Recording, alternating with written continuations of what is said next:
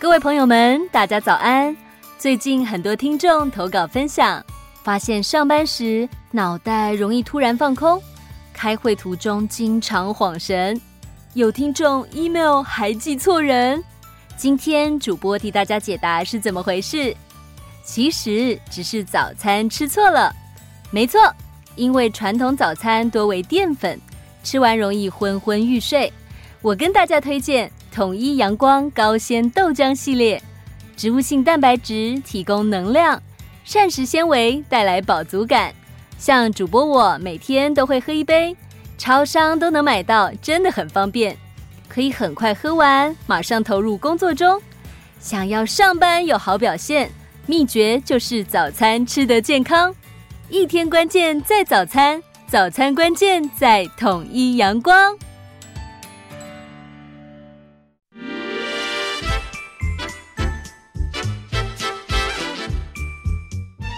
有健康的身体，才有健康的生活。名医昂扣专业医师线上听诊，让你与健康零距离。各位听众朋友，早安，欢迎来到 FM 九八点一九八新闻台。你现在所收听的节目是星期一到星期五早上十一点播出的名医昂扣。我是主持人要李诗诗，今天我们的节目呢正在九八新闻台的 YouTube 频道直播中，欢迎大家来到直播现场，也欢迎在我们聊天室及时用文字的做线上互动哦。半点之后我们会开放口音的。上礼拜我们聊到了这个高血压问题，所以来我们今天来聊聊关于血糖，因为大家的见解意识越来越好了啦，所以真的是时常都在做检查。但是检查之后呢，可能会有很多的疑问，想说，哎，那这个血糖啊，什么医生说糖化血色素啊，那到底我胰岛素怎么样？这样就是各种问题。所以今天一口气，我们请到振兴医院新陈代谢科的时光中石医师来帮我们解答，欢迎。好，思思，各位听众朋友，大家好。是，石医师早安。在门诊应该一直一天到晚被问各种数字。嗯，对的，没有错。所以有些数字还是要把它稍微记一下。还是要把它理清一下，让大家知道、嗯、知道清楚。这样，大家最常最常在讨论的这个血糖，尤其是饭前血糖、饭后血糖，它到底是什么意义？是我的血液里面有糖吗？呃，对，血糖的话，顾名思义就是血液中的葡萄糖的一个成分的高低。啊、是。对，那有所谓的饭前血糖，或是所谓的餐前血糖，或是餐后血糖，嗯、或是饭后血糖。因为我们现在不一定是吃饭嘛，所以毕竟用餐前或是餐后的血糖会比较好，比较合理。对，那如果以餐后血糖来讲的话，大概就是指吃第一口饭开始算，两、啊、个小时，这个我们就把它定义成餐后血糖。是。对，那有些时候测餐后血糖，病人经常会有一些疑问，嗯、他会问我说：“哎，石医师，既然是这个测要测血糖，我是不是应该？”饭后的药就不要吃，其实这个观念是不对的。哦，我都会跟病人讲说，你既然是测餐后的血糖，嗯，就是说你餐前的药要吃，然后接着就是吃吃餐，对不对？用餐完毕之后，餐后的药也要吃，嗯，然后两个小时测那个血糖才是你正确的一个血糖，哦，而不是不吃药。如果说你不吃药的话，那跟餐前血糖就可能就很难去做区分了。是是是，所以它其实就是要看说你服药之后，这个餐前餐后有没有受到控制吗？对对对，就是、哦、那当然餐前餐后有不同的标准了。是是是、嗯，对这个大家其实还好，你拿到报告的时候上面都会有这标准值嘛，你只要超过了标准值，你就知道说啊要紧张了，这可能不是很乖巧这样。对，对，但是有没有一个比较？呃，安全的范围，例如说他真的还没有进入到需要吃药的这个状况，但是他可能测出来就发现说，哎，我好像都在临界点，或是超出一点点，那这时候他是要提高警觉了吗？嗯嗯对，没有错。那一般来讲，餐前血糖的正常的范围大概就是六十到一百之间呐。是。那如果说年纪增加的话，因为器官的一些退化嘛，嗯，所以你的餐前血糖可能也会慢慢的上升。是。啊，所以说我们正常范围就是定在六十到一百。嗯。那餐后血糖的话，当然就是你吃过饭之后，对不对？一定是会比餐前稍微略高。再高一点。哦，那这时候我们给它定义的范围就是说，不要超过一百四，呃，为正常的一个范围。嗯。是。对。是。那他如果测出来真的都是超过了呢？一百、一百四，这时候他是要赶快去就医了吗？呃，目前来讲，当然就是说这是一个警讯了哈。那我们刚提到的餐前小一百，或是餐后小一百四，这是指正常的血糖。对。那还有一种就是糖尿病的病人很多嘛，嗯、特别是台湾有将近有两百五十万糖尿病的病人。那餐前的血糖，如果说两次测量餐前血糖的话，超过一百二十六，一二六，对，或是餐后的血糖哈，超过两百。的话，这个我们就是叫做糖尿病了。哦，这糖尿病。那如果说介于两者之间，餐前介于一百到一百二十五之间的话，嗯，我们叫做呃空腹血糖偏高。偏高。那这个叫做一个糖尿病前期的一个状况。是是。那另外如果说餐后的话，你的血糖是介于一百四到一百九十九之间，嗯，那这个就是餐后的血糖偏高嘛。是。这叫做葡萄糖失耐。好，有一个叫做葡萄糖失耐。好，那不管是呃。餐前血糖偏高，或是餐后血糖偏高的情况下，好，介于两个中间，我们就把它叫做糖尿病前期。是好，所以说糖尿病前期有两个，以空腹来讲，我们叫做空腹血糖偏高，对，就是一百零一到一百二十五之间。嗯，那另外一个叫做葡萄糖啊耐受性异常，就是指餐后的血糖介于一百四十一到一百九十九之间。嗯，那这两种都是属于糖尿病前期，都是前期，都是前期，提高警觉。对，两个只要有一个就算是前期。嗯、哦，耐受性不正常的意思是说它。他可能这个胰岛素没有办法把他的血糖给控制下来，变得平稳吗？是这个意思吗？对，没有错。葡萄糖尿量异常的话，嗯、耐受性异常就是说，你吃了餐之后，其实你的胰岛素肯定要很快的分泌出来，对、嗯，然后血糖就不太会超过一百四。是。那为什么血糖会偏高呢？那当然就是有两个原因。第一个，你血胰岛素分泌的量不够，对，好，或是分泌的品质不好，嗯，没有办法把这个血糖压到一百四，所以我们叫做葡萄糖耐受性异常。是是是，嗯，嗯，所以他要去检查一下，说究竟我是分泌的不够。还是说我这个周边的接收器已经不不作用了啊？对，对他们阻抗，嗯，阻抗，他们变得比较不不那么敏感，对，没有那么好，品质没有那么好，对，品质比较不佳了。但大部分的人其实都是呃后者，对不对？就第二型的糖尿病比较多。如果是先天的。呃，原本的胰岛素分泌就不够多的这些人，可能年轻就会发生这个状况了吗？对，没有错。其实很多的科学研究就是说，当你的父母亲有糖尿病，对不对？其实你的小孩可能在年轻的时候，虽然没有到糖尿病，可是他的血糖可能已经都出现了问题。比如说我们在门诊来做筛检，很多就是他已经有糖尿病前期，即使他不见得说一定很胖。好，那换句话说，只要有这种糖尿病，呃，我们讲的是第二型糖尿病，好，这种有家族史的话，像这种病人就更应该要注意到血糖的问题，因为你可能在很年轻的时候，你的血糖可能就出现了问题。那就像我刚刚有提到说，呃，比如说我们就讲一个二十岁的年轻人好了，是他的空腹血糖六十到一百一百之间都是正常的嘛。嗯那这时候的年轻人，他的血糖空腹血糖大概就在七十五左右平均。那如果说是哎，你的空腹血糖到九十甚至到九十五了，快接近一百了哈。对，虽然也是正常，可是这时候你要有警讯了，感觉上你的血糖是不是已经偏高了？对，哦，那这个就要注意了。嗯。嗯，所以它跟我们的年纪也有关系。如果太年轻发生这些状况，都要小心的。对对对，那这些病人也有一些特性啊，就是大概都有家族史，是都有家族史啊。所以这个体质还是会遗传，会遗传的。对，如果家里面这个长辈们都有糖尿病，那你就是要从很年轻就要有这个意识。对，没有错。所以我要定期来监控我的血糖。对对对，因为糖尿病是可以预防的。是，但是一般人在家里面，除非他已经是确定是糖尿病患者了，要不然家里面其实是没有血糖机的。他一年可能都量不到一次血糖。对啊，像我自己也是，我除非去健检，要不然根本就是不不会去测量这件事情。这有没有可能就会错失一些治疗的先机呀？呃，当然是有可能的哈，因为糖尿病刚开始的时候，大部分都是没有症状的了哈。不过还好，现在就是说都有一些规定。嗯，所谓的规定就是说，可能公司行号啊，不管是在公家私人的，可能就是要做定期做体检。你一进到一个单位之后，可能就现在就抽血去做体检。啊，如果有问题的话，就可以提早发现。那甚至我们就是说，以公家来讲，你只要超过四十岁以上，对不对？每年大家都可以呃去要求做一次的抽血的一个检查。那这样子的话，如果说你有这些慢性病，好，包括了血糖、血压、血脂的话，可能很早就被侦测出来了。嗯嗯。那可是，可是，可是是什么？很多病人看了这些异常的数字，哈，他觉得视而不见了。对。可能连续着一年、两年、三年，对不对？慢慢偏高，他可能才有点警示性了。哈，他觉得哎，奇怪，怎么每年升高？然后人家就跟人家会跟他讲说，你应该要去看医生了。对呀。那他这时候可能才去了哈。所以其实当你第一次做体检有异常的时候，其实你就要注意要去问一下相关的一些异常的一些问题，千万不要视而不见。因为我知道很多的病人都是视而不见的。对，大部分的人是。对，等到真的是比较严重或者不舒服的时候再来看，当然就是治疗上来讲就稍微晚了一些。对。那这时候很多的慢性病可以逆转的机会可能就下降了。是。是，如果你处在前期，你不赶快处理，哎，到时候真的进去已经很很很来不及了，比较晚了。对啊，我们刚刚都在讨论就是比较偏高的状况，但有没有的人他就是血糖会偏低呀？呃，偏低的有，临床上有一些疾病，呃，血糖是会偏低的。是，可是一般来讲，这个就是说你要低于多少了哈？那我们大概以绝对的血糖数值来讲的话，大概有些是说要六十、七十，其实都可以。不管是六十、七十，这个就是比较绝对的偏低了。对。那绝对的偏低的话，如果说他们有吃糖尿病的药，身体上有没有什么特别的不舒服？像这种情况下，他可能只是觉得有点头晕，或是没有力气。那这种情况下，我们就可能要帮他做进一步的检查。临床上有一些疾病的会的确是会造成呃低血糖的一个情况出现，哦，那比较常见的一些就是胰岛素啊，就是说呃体内有一些分泌胰岛素的一些肿瘤存在。啊，那这种肿瘤可能就好好一些地方都会有的哈。是。那还有一些的话，就是说当你这种血糖突然变得比较低的时候，这个也是一个糖尿病前期的一个症状。哦，是。对，为什么？因为你突然之间一下把胰岛素通通给释放出来。嗯。好，这个也是一个糖尿病一个初期的现象了。是是。好，啊，一般来讲，如果说病人有症状，我们就会帮他好好的去检测。嗯。不过这种在我们的健康的人口里面比例非常非常的低，非常非常低。对。是。大部分的人其实都还都在落落在正常值，或是偏高。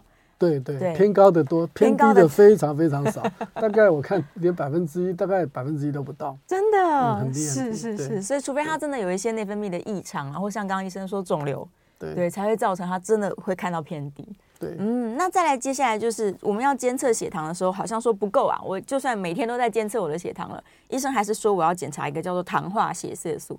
糖化血色素的意义是什么？OK，糖化血色素的意义就是指啊两到三个月平均血糖的一个数值哈。嗯，嗯，那这个是最准的。那糖化血色素，我们呃临床医生就会根据这个数值来做药物的一个调整。哦，我们就举个例子来讲哈，病人有些时候今天呃来测个血糖，对，好早上血糖啊两百二。呃好，然后或是饭后的三百多，是。好，那他觉得血糖很高，那这个是短时间的，就是指一个时间点，嗯，好，可能前一天晚上或者今天早上吃的比较多，所以你才造成今天餐前或餐后的血糖的一个上升，这是一个很短暂的时间点。是，那糖化血色素就是看你两三个月的平均的数值了哈。哦，那有些病人看到这个血糖呃这么高，他就很担心，然后我们一看他的糖化血色素很好，我们就跟他讲说不用担心，你回去呃下一餐少吃一点的话，你的血糖可能很快就会降下来了。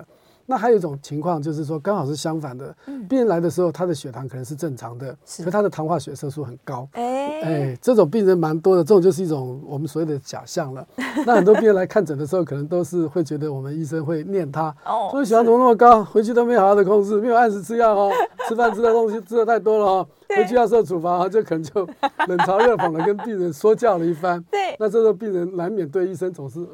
这个把他当神在看哈，就是很很担心啦，所以他可能在呃看诊前几天就有好好的按时吃，哦、按时打针，对，比较乖。好，那这两三天虽然很好，可是糖化血色素还是高的，那这种就是有点这个这个，其实不是骗医生啦，其实骗他自己啦。我都跟别人讲，我说你不是骗我，是骗你自己哈。是啊。那我们就再举个例子来讲，这个我们都。啊、呃，考过试对不对？嗯。哦，那我们都是会看小孩的期末总平均嘛，哈，半年来的总平均嘛。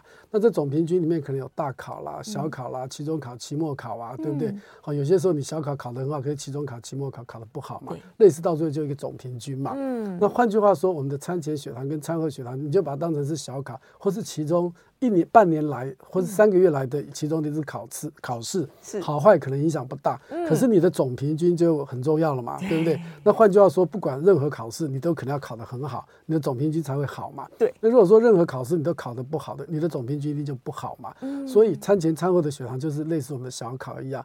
那这个糖化血色素就是我们的学期的总平均。那你说哪一个比较准？那当然是学期总平均比较准啦，糖化血色素比较准啦，哈。所以有些时候病人来的时候，呃，血糖，尤其现在刚过完呃春节，嗯，所以很多病人来的时候，餐前血糖、餐后血糖可能都高，非常高，甚至糖化血色素也会有点高，那病人就觉得说好像这个。控制的不好，那我都会安慰病人，我说没关系，这个春节过了哈，嗯，那现在已经过了嘛，那就开始要回归正常的生活，就是要好好的把血糖给控制下来。哦，那这样我觉得病人也是需要被鼓励的。是是是，所以糖化血色素真的是一个照妖镜。对对对，对，就是就算他今天在医生面前表现良好，但是哎，一测发现还是不行，控制不佳这样，嗯，对。所以糖化血色素这件事情，我们就是在医院才能够检查的啦。平常在家是只能检查血糖值。对对对。是。那除了这两个就是非常重要的数值之外，还有什么数值是可能我要控制血糖，我需要去注意的？呃，我们这个讲的就比较更专业一点，这个我们就要测一个所谓的 C 生态。好，C 生态这个东西很重要。是，C 生态就是说，看你胰岛素分泌的量到底好或是不好，品质啊这些好不好，类似这些。那 C 生态跟胰岛素其实它们两个是有关系的。C 生态就是说胰岛素其中底下的一个产物啦。因为胰岛素有 A、A、B、C 有三段，那 C 生态只是它其中的一段。那 A 加 B 就是胰岛素，所以我们基本上来讲，体内的 C 生态跟胰岛素应该是一比一的一个比例的一个存在。是。那可是我们都比较。呃，认为 C 生态更准的原因，就是因为第一个，它的半衰期比较长，它很稳定，不像是胰岛素，它的半衰期很短，五分钟，所以比较在判读上或者在检测上来讲。稳稳定度没有 C 生态这么的准确，所以我们基本上我们不太会去测胰岛素，我们会去测它的 C 生态。那 C 生态最主要就是看看你胰岛素本身分泌的功能好不好。那如果说功能好的话，当然你可能就可能比较不需要打胰岛素。如果说你的 C 生态这个功非常非常的低，那代表胰岛素几乎完全没有分泌嘛。那在这种没有分泌的情况下的话，那可能就要考虑胰岛素的注射。哦，原来如此。所以有一些糖尿病患的表现是他前期可能胰岛素还都正常。对，其实他也 OK，但慢慢慢慢他就不够了。对，没错。哦，对，是。这跟他自己有没有认真这个饮食啊，然后控制他的病情是有关联性的吗？呃，有关联性。而且如果说当你血糖太高的时候，我们都会跟病人讲，血糖五六百，我们会叫他住院打胰岛素。几乎十个病人七八个都是反对，他说我吃药就好了。我不想住院啊，我不想住院，我不想打针啊，对不 对？这个也是经常在门诊碰到的事情。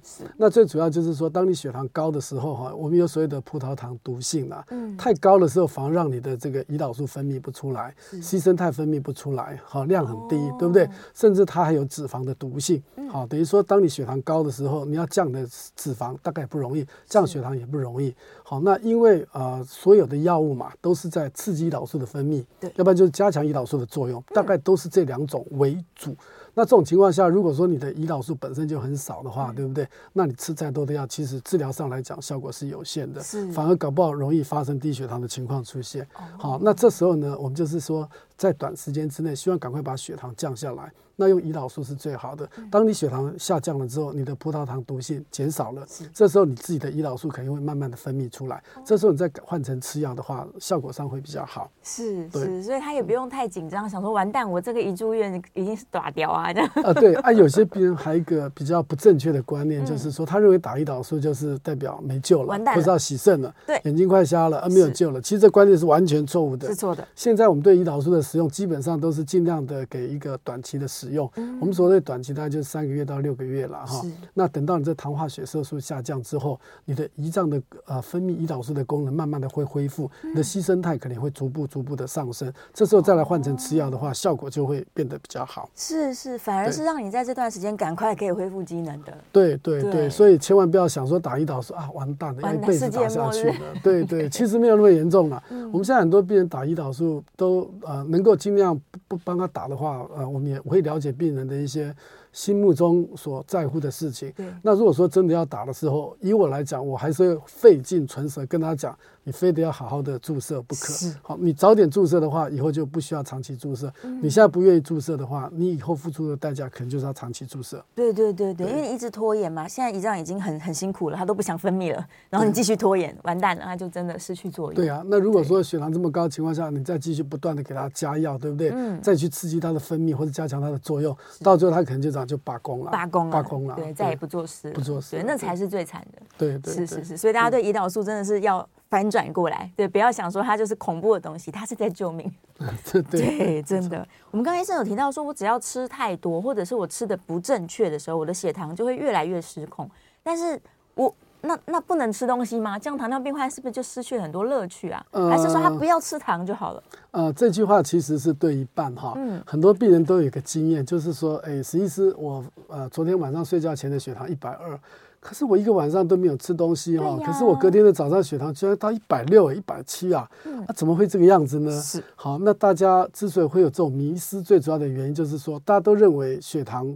都跟吃有关，都吃进来的。对，其实大家不知道，其实血糖最可怕的还是自己会制造出葡萄糖啊，我们自己来的。对，我们自己身体来的，我们这叫做内生性葡萄糖。嗯，那大家想想看哈，我们一天吃进来的卡路里大概了不起两千卡嘛，对，对不对哈？你可能就觉得你的血糖会升得很高，嗯，可是你要知道，我们体内有很多的脂肪，还有很多的肝糖，对不对？嗯，这个。脂肪一公斤就可以放出七千七百大卡，所以你看，你脂肪只要放掉一些的话，那你可能你的血糖就会飙得非常的高。那这种就是内生性的葡萄糖。那基本上正常人来讲，不会把脂肪当成是一种能源啦。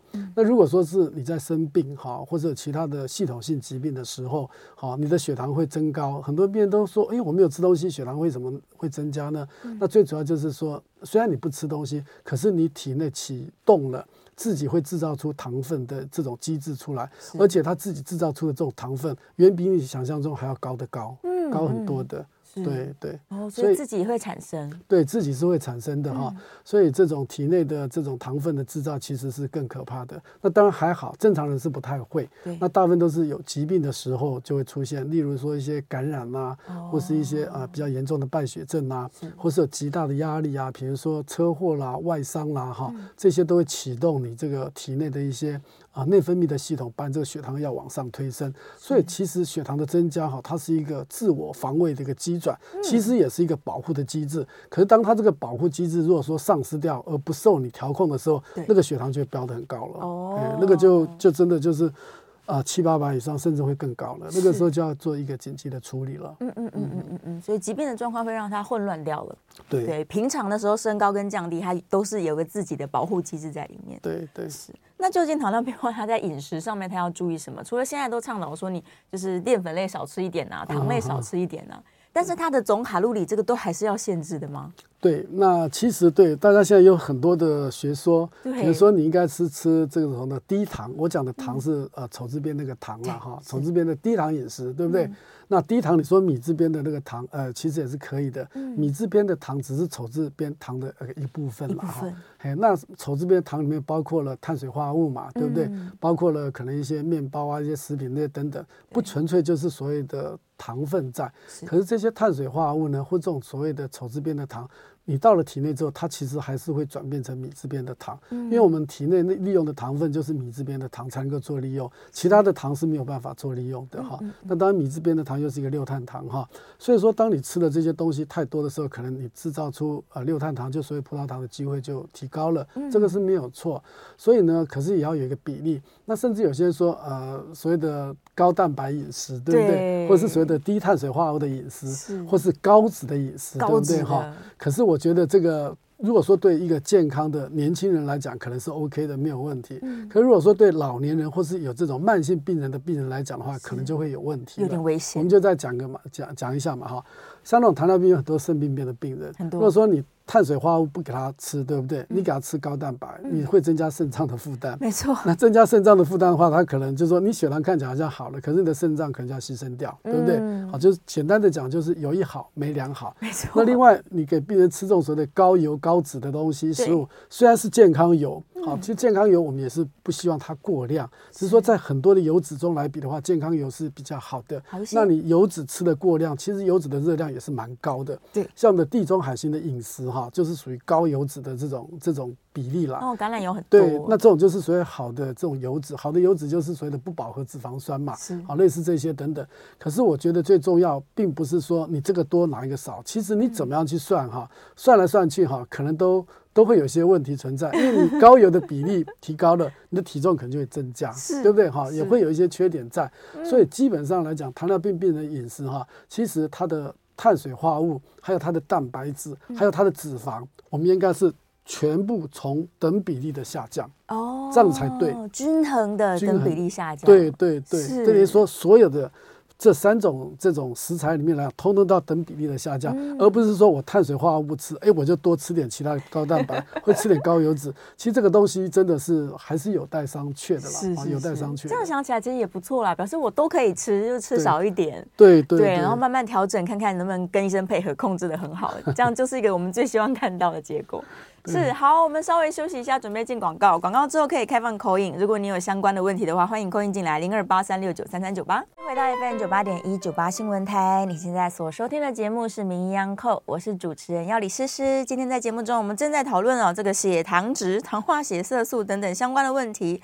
我们再次欢迎今天现场的来宾是振兴医院新陈代谢科的时光中时医师，欢迎。对，诗诗，听众朋友大家好。好，我们回来了，别忘记电话现在是开放 call in 的零二八三六九三三九八零二八三六九三三九八。好，趁机要问一下时医师那个血糖机的问题。OK，好。既然要监测血糖了，我们是否应该在家里面买一台血糖机？对，如果说是有糖尿病的病人来讲的话，嗯、就是说我们希望他有一台血糖机，而且现在血糖机算起来也蛮普遍的，已经啊、呃、已经进入到平价的一个阶段了哈。嗯嗯、那当然还是有点价差的问题了哈。那现在有很多的这种所谓的血糖试纸，它变成说有一些活动，啊、就是说以后你买它的试纸，然后它免费送你血糖机哈。真好。哎、呃，对，这种哎血糖机一个便宜啊，你试纸。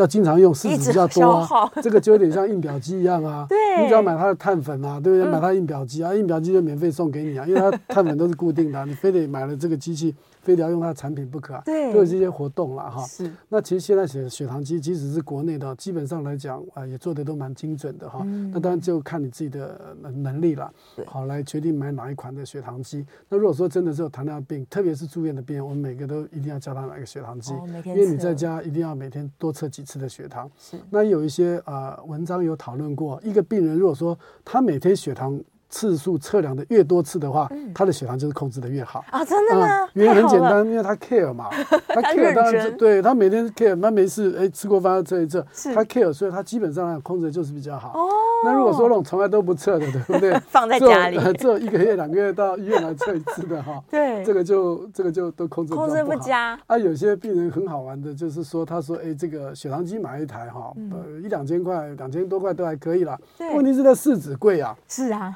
四子贵那如果说你每天的话都要测四次，一支试纸的话，差不多二十几块钱，那一天大概就是要将近快一百块。对，那你一个月下来也要三千块。三千块。哇，他说那个试纸好贵啊。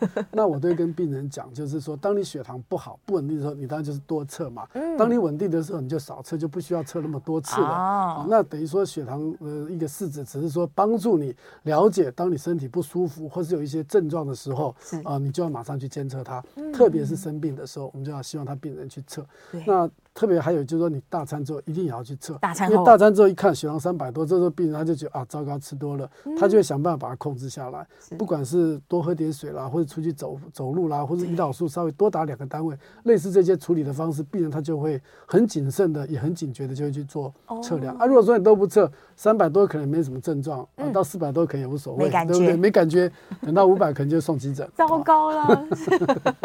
所以血糖机的购入是有好处的，是有好处，对，提高大家的警觉心这样子是，所以即使贵了，我们还是挑一个符合自己能够负担的，然后放在家里面。对，血糖机现在的价格大概跟血压机差不多，差不多，差不多。只是血压机它没有耗材，血糖机它的耗材稍微呃贵一些些，比较困扰一点。对，但是为了健康，还是对我们还是努力监测一下比较好。来，我们在电话线上面有听众朋友 call in 进来了，首先是左小姐，左小姐请说。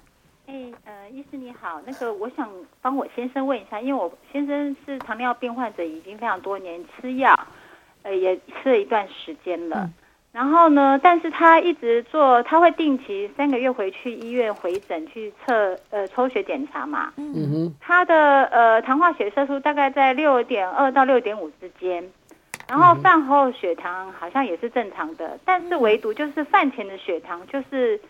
呃，一直在一百二到一百三之间，医生是说是偏高的。嗯，那我想要了解一下，就是说，呃，因为大部分我们都会比较在意的是饭后血糖，那饭前的血糖，它如果比较偏高的话，在临床上面的意义是什么？然后它有需要去做特别的调控吗？那就是这个问题，谢谢。OK，好，谢谢左小姐的问题哈。其实饭前血糖、饭前饭后的血糖其实都是一样重要哈，没有说哪一个重要，哪一个不重要，两个是一样重要的哦。那有一些研究提出说，哎，饭前血糖跟跟你的糖化血色素比较有关。哦。那那我们东方人刚好可能跟那个西方人有点不太一样。我们西方人好像饭后的血糖比较重要，就等于说在糖化血色素的比例上来讲的话，占的比例是比较高的。所以说这两个虽然东西方有所不同，其实。两个都是一样的重要了哈。那为什么这个餐前的血糖会比较高一点的原因，就是说在半夜的时候哈，会有一个所谓的黎明现，就是说半夜的时候会分泌一些荷尔蒙，会有一个所谓的黎明现象。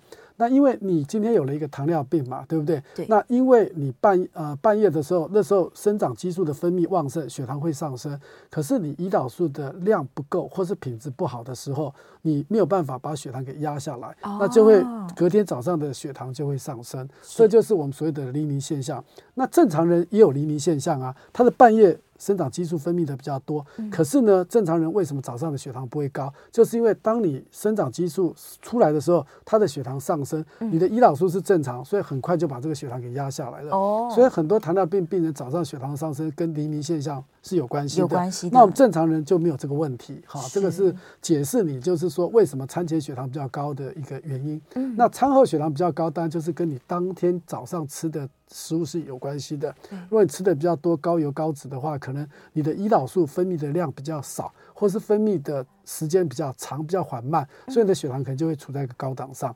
好，所以说这是一个不同的机制。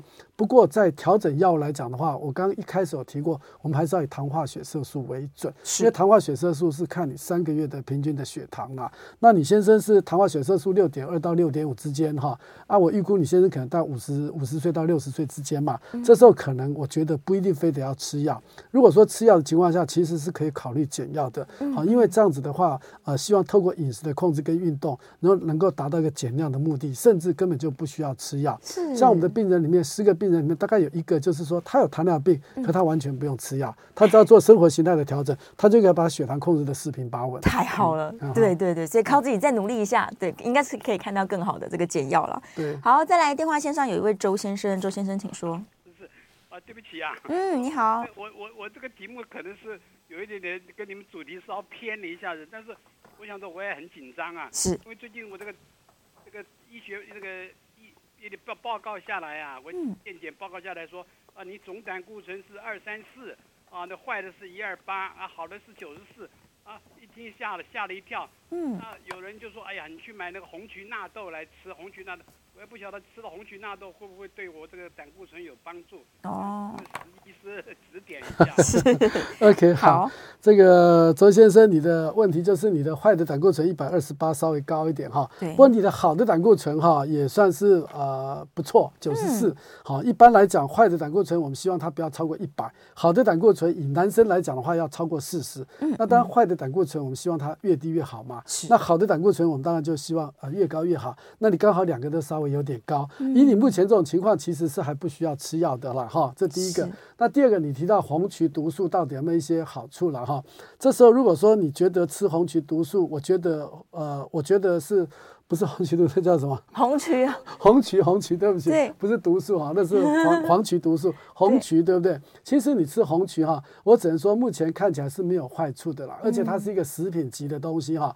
那这个地方我要提醒听众朋友，就是说像周先生这样你去吃，基本上我是可以接受，我是同意的。那至于有效没效，三个月之后再回医院测一次血你就知道了，对不对？对。那如果说是你本身就已经在服用。降胆固醇药的这些病人来讲的话，你要服用红曲，我也同意。可是我比较担心的就是说，你吃了红曲之后，你就药就把它停掉了，这个就非常的要不得哈。对，所以很多的病人会，呃，我去吃了红曲，可他就把药停掉，这个是不对的。所以他下次来抽血的时候，他胆固醇就很高，又上去了，对，又上去了。所以我会跟他讲，而且他反弹的效效果蛮快的，而且时间很短，反弹的会很快。所以我会跟他讲说，你红曲吃没有关系，可是这样。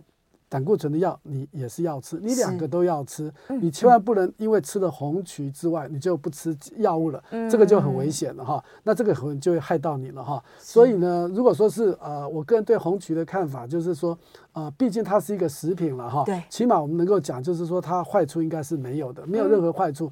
那至于有没有好处，那可能跟每个人的体质也有所不同啦。可是我们如果说真的在服药的阶段上来讲，我们不能只吃红曲。把药给不吃，这个就危险了。是是，我想要强调的是这个观念。嗯嗯，对嗯嗯。所以昨天想想吃的话，试试看，但记得一定要回诊。啊，三个月后我建议你回去再抽个血检查看看。是，再检查一下。好，电话线上的张小姐，张小姐请说。哎，你好，我现年五十八岁，我刚体检完哈，然后可能有偏离这个节目的主题，但是还是想请问一下哈，请说。就是。因为他说我左边的肾脏有一个肾囊肿四公分，嗯，那我是想请问一下，将来如果我要追踪，是要挂新陈代谢科吗？还有就是说这个肾囊肿的形成，然后我将来饮食是要怎么样注意？谢谢医生指点。哦、OK，好，张小姐，肾囊肿你就不用担心了哈。囊肿这个名词基本上里面可能就是空气，要不然就是呃水泡。水泡。好，那打打上囊肿，几乎就是百分之百告诉你这是良性的东西，嗯、安全的。对，安全的，没事的，不会呃有生命上的危险的。嗯。那囊肿它的结果有可能第一个会变大。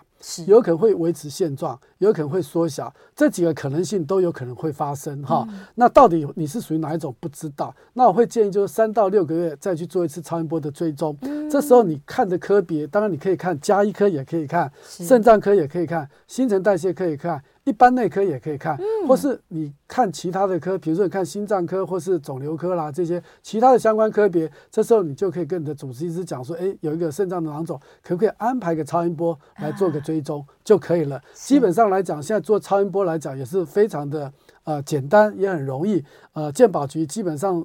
以前经常踢退了，现在比较不会踢退了哈。是。更何况你先前就有一个囊肿在，追踪一下就知道了哈。嗯。那至于饮食控制上来讲的话哈，基本上来讲，你吃就是维持现状，因为基本上囊肿跟你的饮食啊这些或是一些慢性病来讲，没有任何直接的关系上关联。所以饮食来讲的话，就是说一般的正常饮食就可以了，不需要特别多吃哪一些部分，或是哪一些啊避免食用这些等等，就正常饮食就 OK。也不用太紧张。不用太紧张。是是是，太好。好了，所以看到囊肿，我们基本上先放心一半。对，放心了，就放心。对对对，然后再跟医生加次再次确认就好。对，好，我们准备要进广告了。这哎，电话线上还有一位张小姐，那我们先听完问题，但不一定可以及时回答哦。这个张小姐，请说。你好，喂。哎，没有声音。张小姐没有声音。是第二位张小姐，哎，听得到吗？啊，好，挂了，没关系，没关系。我们电话是持续开放的，电话专线是零二八三六九三三九八零二八三六九三三九八，欢迎大家 call in 进来，就不要害羞，这个相关的问题都可以来问一问。然后我们在这个聊天室里面也有很多这个问题，我们可能在下一节的节目里面可以开始陆续回答它哦。关于血糖控制，我想。不管是不是糖尿病患，因为现在真的大家有有在认真健检，所以应该都有开始提高警觉了，才会有各式各样的疑问。所以趁着这个实习师还在现场，大家赶快把自己的疑问给提出来，厘清一下，让我们心情好。因为好心情呢，全身就会更加健康。对，每天想东想西，有可能会造成更多疾病的发生。好了，准备休息喽，我们在下一段节目回来继续接 call in。回到 FM 九八点一九八新闻台，你现在所收听的节目是《名医央叩》，我是主持人要李诗诗。我们再次欢迎今天现场的来宾是振兴医院新陈代谢科的时光中史医师，欢迎史医师。哎，诗诗，听众朋友大家好。好，我们回到节目中了。这电话线上是不是已经有听众朋友在等待中？我看一下。好，黄太太，黄太太，请说。啊、呃，你好，两位好。哎、呃，我想请教医师哦，就是我今年是六十五岁，我服用乐宽糖或者是宽乐糖，我忘了啊、哦。嗯、这个药就是早晚各一颗，那大概服药已经有十年了。我的糖化血色素大概都是维持在六点八到七之间。那只是想请教一下，就是说我服用这个药，我觉得我的体重就是，就是它一直都是持续在下降当中。我觉得我好像瘦太多了，嗯、想请教医生。这种药有没有就说需要调整吗？因为我目前就是一天两颗饭后这样子。嗯、好，Okay. 我线上收听。OK，好，黄大姐，我觉得你的血糖控制的非常好，嗯、你应该是一个非常配合处方的一位呃病人哈。因为十年下来的话，你吃这个这个药哈，就所谓的密勒宽嘛哈。那这类的药就是我们糖尿病的第一线的用药。嗯、那基本上来讲，这个药最主要就是说会增加一点胰岛素的作用，然后减少糖分的吸收。是好，所以说它在真正降糖的效果上来讲，它是属于一个非常非常弱的药，它不不强了。嗯、那你服用了十年，你的糖化血色素能够维持到六点八到七之间。其实如果我是你的主治医师，我可能会建议停药了。是，为什么？因为这个药量很少，而且十年来哈，你几乎你的生活习惯都很好，所以不一定非得要吃药。嗯、而且现在六十。十五岁对不对？对年纪比较大的病人，我们会有一点点的优惠。换句话说，血糖可以稍微放宽的一点点哈。对，那你现在血糖下降的原因，我想跟这个药哈未必有直接。的关系，那这个药有些时候，呃，在市面上有些会把它当成减肥药，说他认为呃有减重的一个效果。是，那事实上来讲，它的效果没有那么好啦。那透过一些大数据来讲的话，哈，它减重效果只有一点点哈，而不是说很多。所以我们现在回过头来再回答你的问题，就是说你为什么糖化血色素能够控制这么好？我想可能跟你的体重下降有关。那体重下降应该就是我们医生所希望的。吃的少，动得多，所以你体重的下降，所以让你的糖化血色素一直维持到这么好。否则的话，你光是吃那么一点点的药哈，其实你的随着时间跟年龄的增加，你的糖化血色素应该也会慢慢的上升。是，所以我觉得以你的状况来讲，你或许可以考虑停药。嗯，太好了，太好了，好消息。接下来电话线上有蔡先生，蔡先生请说。喂，徐医师你好。你好。喂，徐医师你好，嘿，听到了，我请说，嘿，你好，你好，我昨天有去看抽血糖报告，哈，糖化血色素是七点零，啊，上三个月以前是六点七，啊，坏的胆固醇低密度是一百五十几，之前都正常，啊，这就都升高。可是我本身有在自重，就是饮食方面，我都非常的注意，啊，也有在运动。啊，问题就是说，我的职业是开计程车，啊，就是说有时候是中午一两点才吃饭，啊，晚上生意好的话七八点才吃，那这样的话会不会影响到我的血糖啊？因为上上个月一点是六点七。啊，昨天去看报告是七点零，哎，随时麻烦你一下，谢谢。好，呃，蔡先生，你的这个血糖，我觉得还是控制得很好哈。虽然是六点七到七点零，有一点点的落差，基本上我们把血糖控制在糖化血色素七点零，其实就可以了。所以你不用太在乎六点七跟七点零这个是，我觉得你都控制得很好哈。这个是第一个。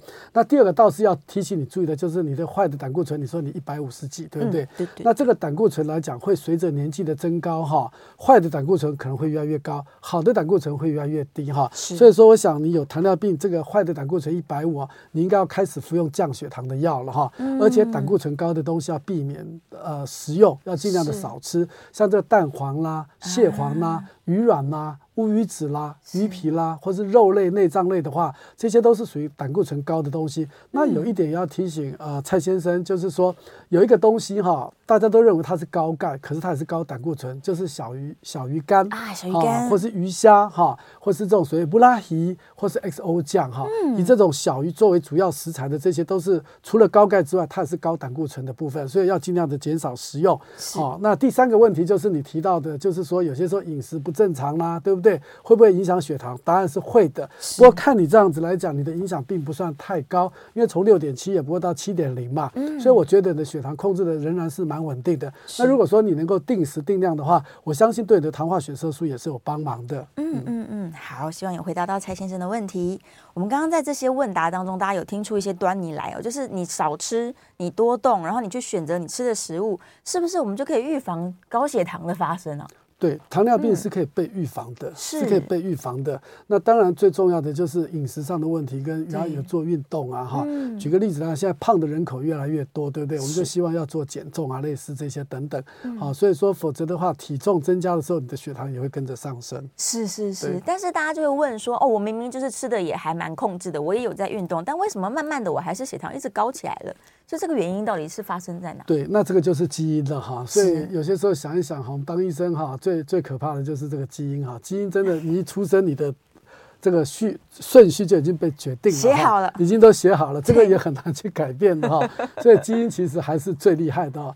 有的时候我们都会问一个问题，说基因比较厉害还是药比较厉害哈？嗯，几乎所有的医生到最后都说基因比较厉害，只是时间的问题哈。是，你大家就再举个例子啊，你看有些啊父子也好，或是母女也好，对不对？嗯，年轻的时候看可能不是很像，好，或是已经很像了，可是你会发现越老越像，对，好，越老越像，真的。所以，而且你你看那以前古人的。很多的一些照片，对，你只要看到那个，根本不知道，有些时候他不同时间照，根本不知道哪一个是妈妈，或者哪一个是女儿，看不出来，哪一个是爸爸，哪一个是儿子，很难分了。所以其实基因的重要性远比这个药要来的重要。像呃，思思刚提到这种，好像有些他也很努力，可他就控制不下来。对，那这个就是基因所扮演的角色是非常的凸显。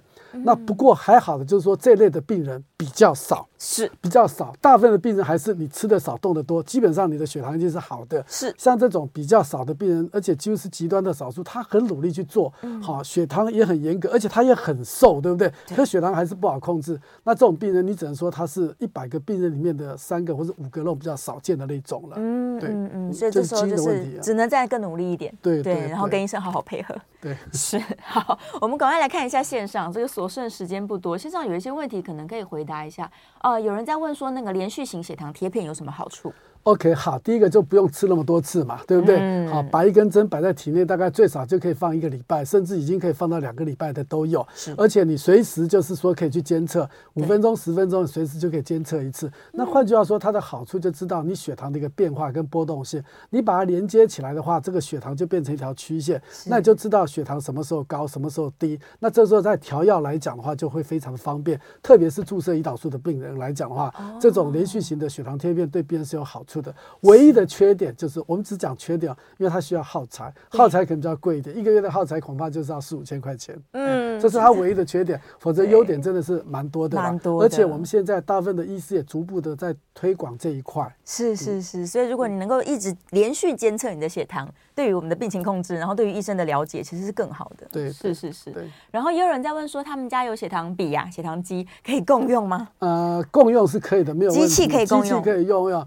试纸贴片都可以用，针头不能共用。针头就是说，你用了它之后，你一定要把它丢弃。可是，一包针头呢，基本上还是可以共用的。所以有一些哈，我觉得这个问题提出来非常好，因为有一些病人哈，他也不知道他自己有糖尿病，他之所以知道，就是因为他的家人有糖尿病，他没事的时候测一下，哎，没发现自己也得到糖尿病。嗯，这种病人还为数不少。蛮好的，蛮好的。这是所以大家家里如果真的已经有血糖机，你没测过的话，拿起来玩玩看。对 对对，是来监测一下自己。而且刚刚医生提到跟基因很有关系，对，所以家里的人有这个体质，有可能你也会有这样的状况。好，再来有人问到一个其实我也想问的问题：甲状腺亢进或是低下，有没有可能影响到他的血糖？会，还是会影响到血糖，会有的，还是有影响血糖，嗯、对，会是，所以要提高警觉。嗯、对，这样的人就是自己提高警觉。OK，我看看哦，最后一分多钟，这个问题是说，胆固醇的药如果任任意停药，就是不是医生跟你帮你停的，是你自己停的，有没有可能会反弹到更高？那低密度超过多少之后？哦，他在问说什么时机我才可以把它降下来啊？这个胆固醇的药。OK，好，嗯、那一般来讲就是说，呃，你只要停药或自己减药的话，它的确是会有一个反弹的一个现象了哈。